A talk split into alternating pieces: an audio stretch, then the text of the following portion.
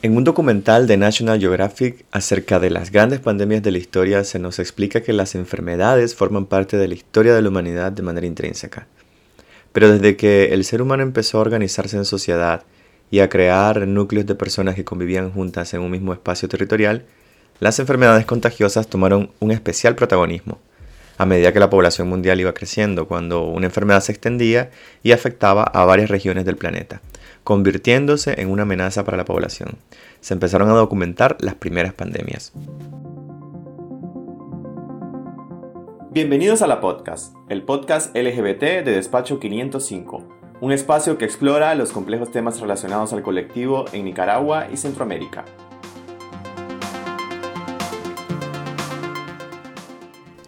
Estas pandemias en ocasiones transformaron a las sociedades y muy posiblemente han cambiado o influido decisivamente en el curso de la historia.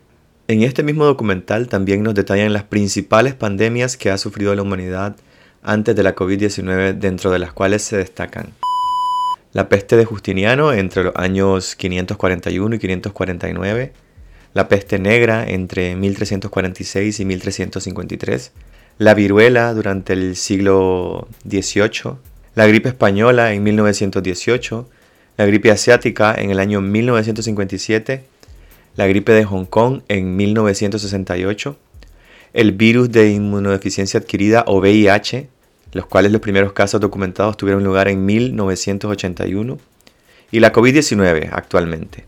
Y es que ahora mismo estamos viviendo dos pandemias a la vez aunque de esto no se habla mucho en los medios de comunicación.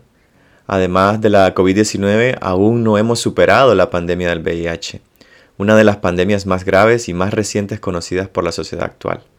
Los primeros casos documentados tuvieron lugar en 1981 y desde entonces se extendió por todo el mundo concentrando gran parte de los esfuerzos de las organizaciones mundiales de la salud. Pues bueno, amigas y amigos, probablemente si al ser humano se le calificara tomando en cuenta la manera en cómo se han tratado las pandemias a lo largo de la historia, pues creo que reprobaríamos o obtendríamos una calificación muy deficiente porque prácticamente no hemos aprendido de las experiencias pasadas. Actualmente estamos pensando todos los días en que ya falta poco para que se acabe la pandemia del COVID-19, cuando ni siquiera hemos logrado erradicar la pandemia del VIH. Una pandemia que actualmente se ha normalizado en la sociedad. Y esta normalización va de la mano también con la normalización de los estigmas o mitos que se generan de este virus. ¿Y qué son o cuáles son esos mitos o estigmas del VIH? Pues según el Centro para el Control y la Prevención de Enfermedades del Departamento de Salud y Servicios Humanos de Estados Unidos, el estigma o los mitos del VIH consisten en actitudes y creencias negativas sobre las personas que viven con el virus es el prejuicio que ocurre al identificar a una persona como parte de un grupo que se considera socialmente inaceptable. Es importante recalcar que a finales del año 2019, 38 millones de personas vivían con el VIH según el Programa Conjunto de las Naciones Unidas sobre el VIH-Sida, ONU-SIDA. Y esto tomando en cuenta que tan solo con un simple análisis de sangre se puede identificar si una persona ha sido infectada con el virus un virus que infecta las células del sistema inmunitario alterando o anulando su función. Pero bueno, pareciera que este podcast se hubiera quedado estancado en el tiempo alrededor de los años 90. Y digo que pareciera que se ha quedado estancado en el tiempo porque a pesar de que actualmente tenemos toda la información del mundo a la velocidad de un clic, pareciera que seguimos careciendo de información porque recordemos que los mitos o estigmas son producto de la falta de educación y conocimiento. Y como ya lo han escuchado, este episodio trata de los mitos a los que se enfrentan día a día las personas que viven con el VIH.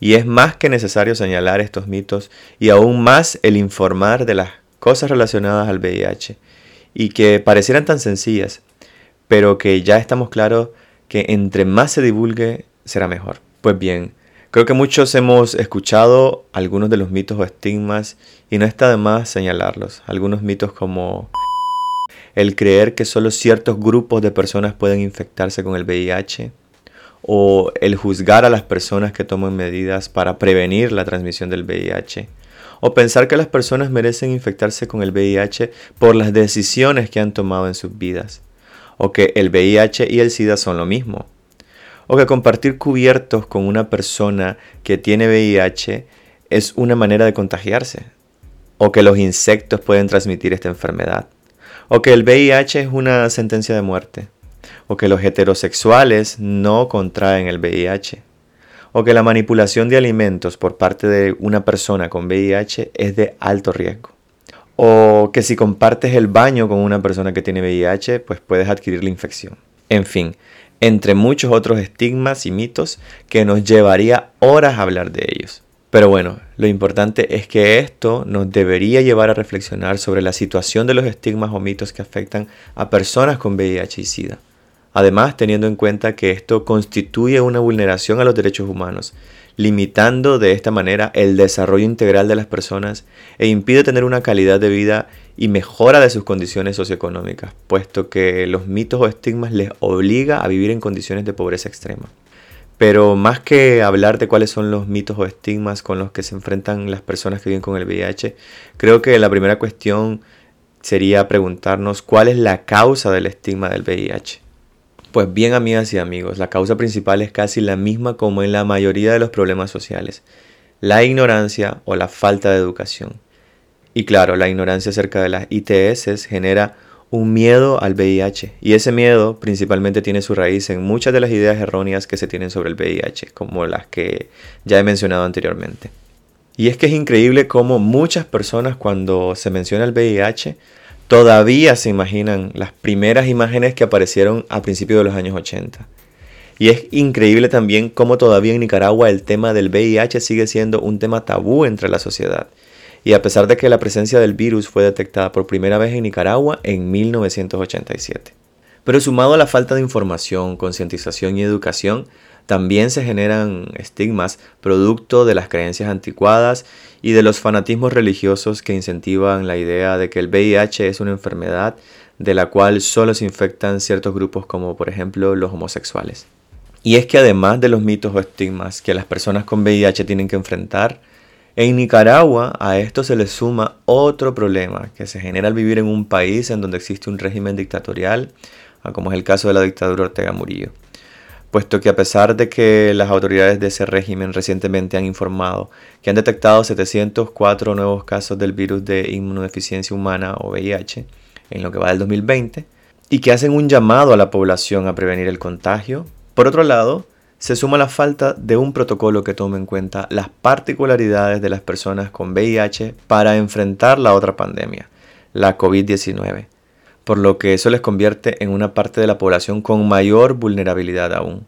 Pero es que además, a mediados del 2020, en el medio de comunicación La Voz de América, algunos activistas denunciaron que, aunado a la falta de medidas de las autoridades sanitarias del régimen, también hay escasez de forma constante de ciertos antirretrovirales en los hospitales públicos de Managua, medicamentos que son indispensables para los pacientes con VIH. Y bueno, amigas y amigos, todo esto suena como sacado de una película de terror. Y lamentablemente este es el contexto al que se enfrentan las personas que viven con el VIH en Nicaragua. Un contexto que ya desde antes de la COVID-19 era difícil dado a los estigmas o mitos que día a día deben de enfrentar. Y bueno, también es importante plantearnos cuáles son los efectos de estigmatizar a las personas que viven con el VIH. Aunque ya he mencionado algunos de los efectos anteriormente, pero el estigma y la discriminación del VIH afectan también al bienestar emocional y a la salud mental de las personas que viven con el VIH.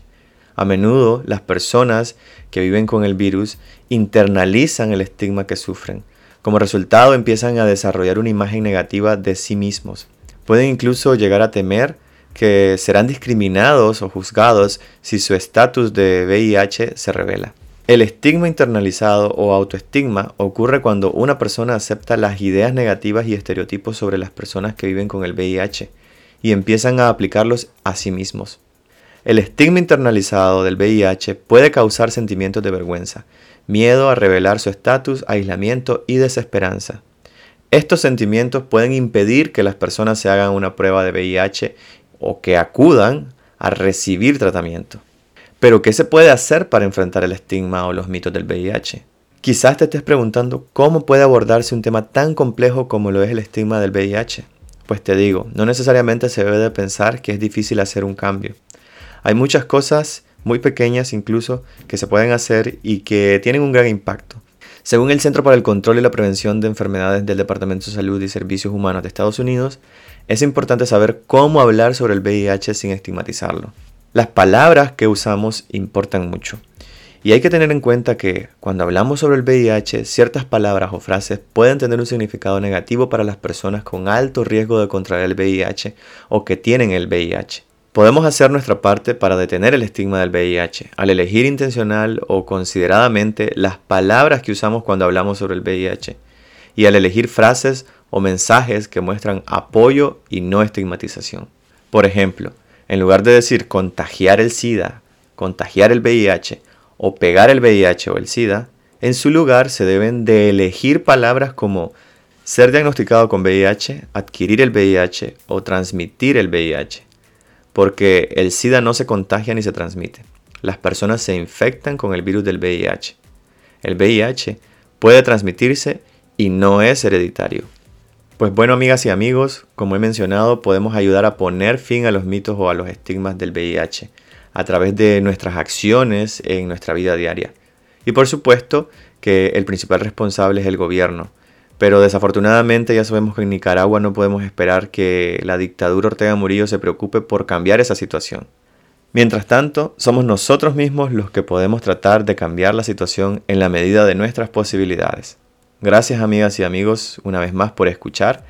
Esto ha sido todo por hoy y recuerden suscribirse a nuestro canal en Spotify y también seguirnos en nuestras redes sociales de Facebook, Instagram y Twitter y visitarnos en nuestra web despacho.com para conocer noticias de Nicaragua y mucho más. Nos escuchamos en un próximo episodio. La podcast es una producción de Despacho 505. Recordá seguirnos en nuestro canal de Spotify y también en nuestras redes sociales de Facebook, Instagram y Twitter. Nos podés encontrar como Despacho 505.